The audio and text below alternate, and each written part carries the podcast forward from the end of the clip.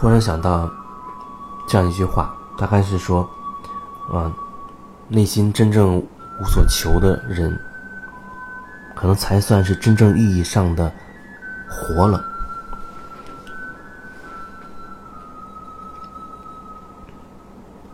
我就试着去慢慢的一点点去表达我对这句话的感受吧，因为这是忽然冒出来的一句话。有的人可能会觉得，呃，我放下了，我可以放下。但他说我放下了的时候，我却感受到那背后深层的一种不甘心，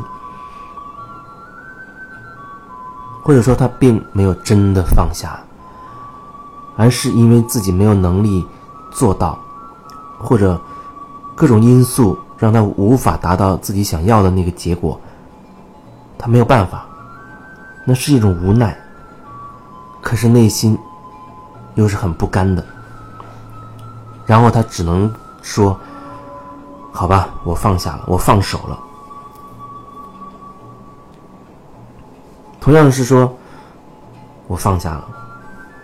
那有的人，你可以感受到他真的是放下了，或者说那一句放下了，并不表现在那个词语和那个语言上。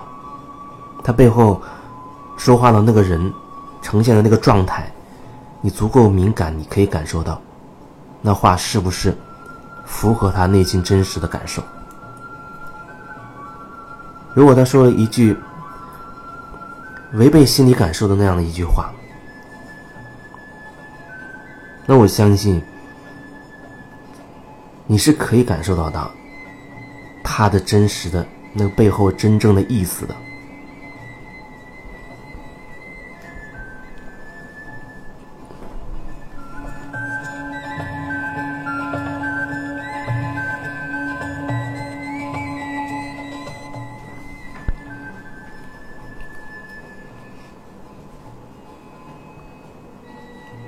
所以有时候跟一些朋友在聊他自己的一些生活状况啊，有一些疑惑的时候，你会说到“放下吧，放手吧”之类的这种这种话。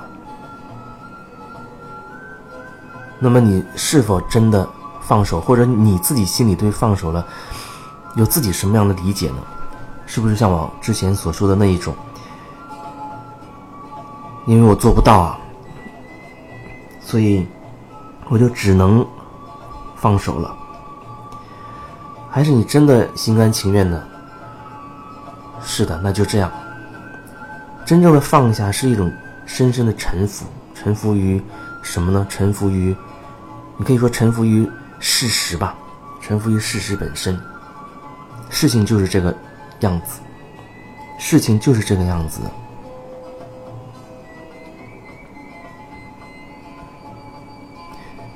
经常会听到这个词语，就是臣服。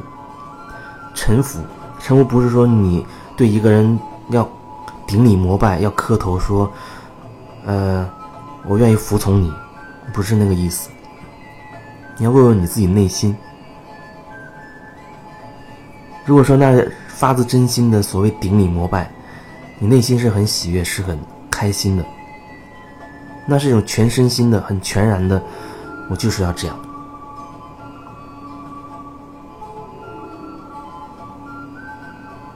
那不像，就像那个大臣对皇帝磕头、高呼三声万岁那种。可是你不知道他心里面到底是畏惧，大家都都这样磕头，我不磕肯定要被砍脑袋，或者心里面不服，觉得这是什么狗屁皇上。有一天我要灭了他，我要颠覆他。每个人都有自己的小算盘，所以真正的臣服不是那种俯首称臣的那种臣服，而是那真的完全的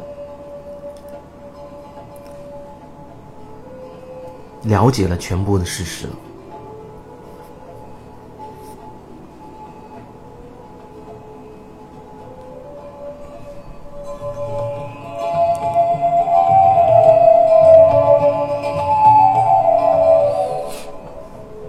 心里面真的没有所求的了，没有所求的了，就是哦，我想要这样，我还想要那样。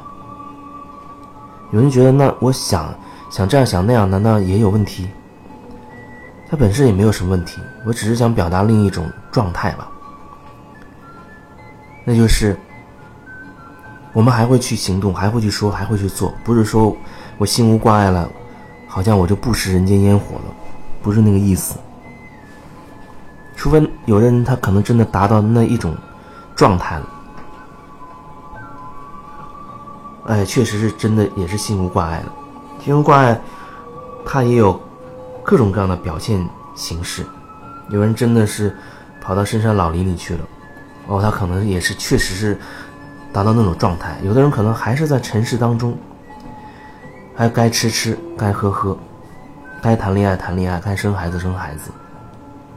那他也依然是处在一种心无挂碍的状态。忽然冒出一个什么样的灵感，有感觉就去做了，没有犹豫，没有多余的。分出多余的精力去琢磨其他的事情，心里有什么感觉表达出来了？你可以说这就是一种无所求的状态，或者说这个求真正有所求，可以理解为是头脑上的一些一些想法。比如说，你有一个计划，计划十年之内买个大房子。计划你当然可以有了，还是那句话，不在于是什么形式，而在于你不会执着于什么。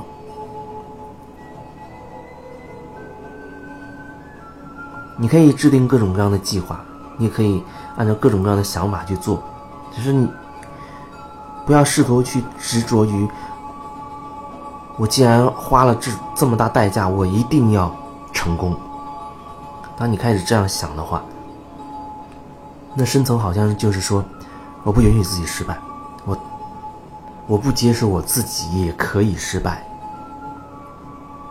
那这样的话，你另外一个面相你就被你排斥在外。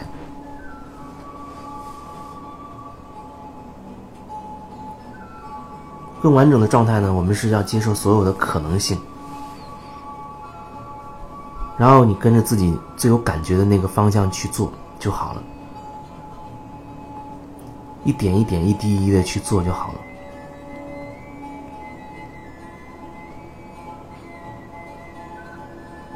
就像有一句话说到，叫做“有求皆苦”，你有所图、有所求，那你内心就会受苦。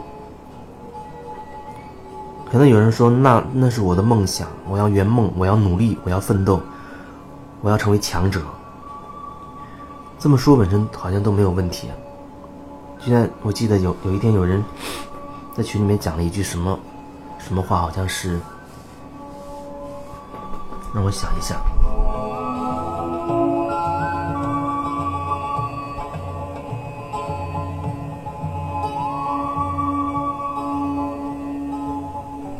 好像是说关于幸运吧，要成为那个幸运儿，那感觉就好像背后，因为你只有。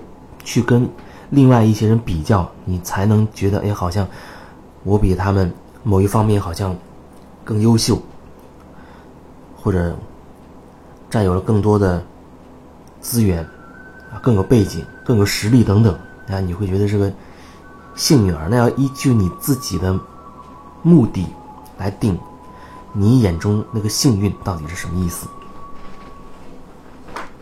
然后我记得当时我举了一个。例子打了个比喻，我说：假如这个地球上只有十个人，只有十瓶水，那每个人本身是可以各取所需的呀。但是有的人，他明明只需要半瓶水就好了，可是呢，他拿了两瓶水，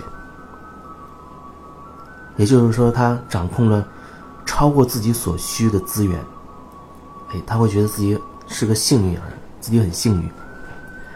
那很有可能，另外不知道某一个人，他也许需要一瓶水或者两瓶水，对于他而言是最适合的那个水，因此可能就得不到那么多了。这只是很粗糙的打了一个比喻。有时候，就像现在很多人他会囤积很多房子，囤积各种各样的东西，名牌、包包、手表，他他会囤。当然，跟一种热爱的那种收藏，可能他又会不太一样。我要说的是那种超过自己所需的那种囤积，好多套房子，全部都是空在那边的。当然，他可以有充足的理由说：“啊，我要给谁住？父母一套，子女一套。长大了之后，子女的孩子再一套。然后等升职啊，赚了更多的钱可以换别墅。然后等赚更多的钱可以买学区房，啊，可以全世界的跑去玩啊，财务财财富自由等等的。不管他怎么讲，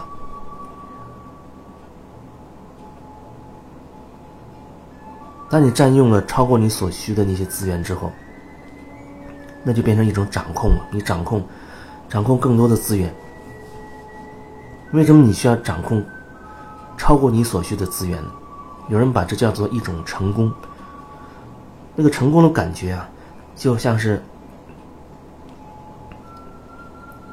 你有本事掌握、控制更多的资源，而我没有。那我的一些原本可能我需要，我需要十个的时候，但是呢？你拿走了八个，你掌控了别人需要的那些资源，这可能就叫是一种成功。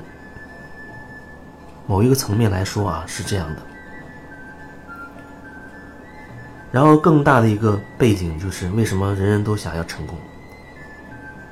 你随便去问谁，基本上大绝大多数人他就会说：“我要成功，我要怎么怎么样。”他有一个奋斗的目标啊，因为从小就被植入成这样子，洗脑成这样，一定要竞争，一定要出人出人头地，一定要当最好的，班里要争第一。可是你一百个人的班级，始终第一只有一个人，剩下的人会怎么办呢？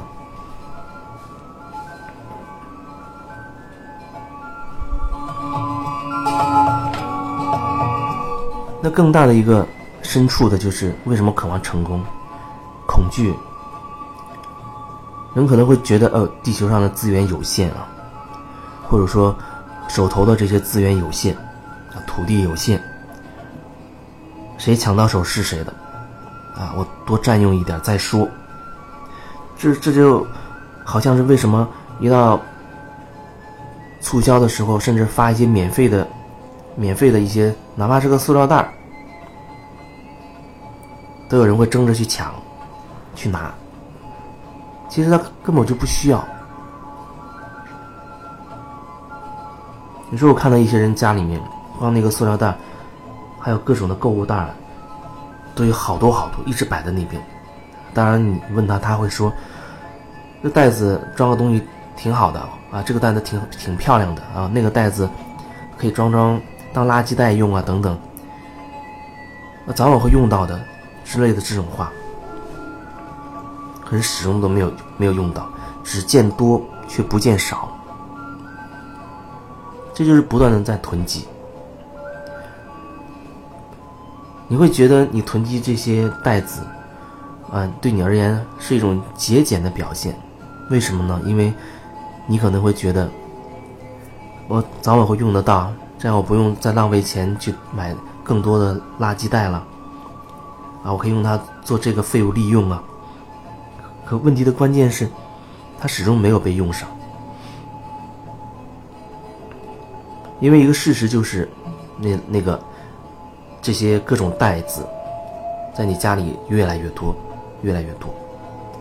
换一个角度，那些袋子原本不管被丢掉还是被送人也好啊，不管用什么样的方式离开你，很可能很快它就回炉重造，变成另外的有用的有用的东西。啊，被大家所使用了，所以你觉得这种囤积，你以为的节俭，从另一个层面来讲，它恰恰就是一种浪费。你控制了过多的资源囤在那儿，那个资源不能得到充分的表达和利用，那反而就是一种更大的浪费。那你到底是要节俭还是要浪费呢？这恐怕是你要好好感受的一件事情。你的心灵的状态，就是你整个属于你的空间的状态。你囤积了太多的东西，意味着你对很多的观念、很多的念头，甚至你内心有很多人事物，你放不下，你真的放不了手，你囤在那儿。你觉得有朝一日总会有用，可是你天天跟那些你永远都不会用到的那些东西为伴，生活在同一个空间里。假设那一样一每一个袋子都是一个人。你家里肯定也有你很喜欢的东西。我们把这你所喜欢的 和不喜欢的，你把它全部拟人化，当做一个一个的人。那在你身边就会形成这样的一个局面：你身边有个别是你特别挚爱的、特别喜欢的东西啊，喜欢的人，我现在变成人了；还有大多数是你一直搁在那边，完全就像陌生人一样，你。置他们于不顾，就把他们丢在随便丢在一个角落的那一大群人，不管是没有使用的袋子，还是从来不翻的书，还是小学时候那些笔记本还在那边，从来都不碰，积满灰尘，那就像是你最初跟他们请回家里的你的朋友，你觉得好像有一天可以用到他们，请到家里之后，你就把它丢在一边。再也不去过问这帮人了，你就和这样的一大群人朝夕共处。如果拟人化的去想一下，你这个空间会是一个什么样的状态？需不需要好好的去清理呢？清理这个空间，如果你很用心的在清理你这个空间的话，你会面对每一个物件的时候，心里有不同的想法和感觉。有些东西让你。很开心，有些东西让你瞬间想到一件事，有的东西让你很很有情绪，有的东西让你根本就很烦躁，你根本不想去碰它。为什么？这是关键。清理空间对你而言，对或者对很多人而言，它是很重要的一件事情。你把你这个空间清理的很和谐，啊，剩下东西虽然不多，可是每一件都是你特别喜爱的。那会是一种什么样的感觉？回到家一推开门，啊，满眼都是自己特别喜爱的东西。它不会很多，真的不会很多。如果你觉得好像每一样你都很喜欢，都很喜欢，我觉得那你真的要好好沉下心来，好好感受，为什么那么那么多东西你都会对自己说我都很喜欢？那背后还有什么潜台词你没有挖掘出来吗？所以，好好通过清理空间，清理自己的心灵吧，让你自己的心灵开始减负，开始放下一些东西。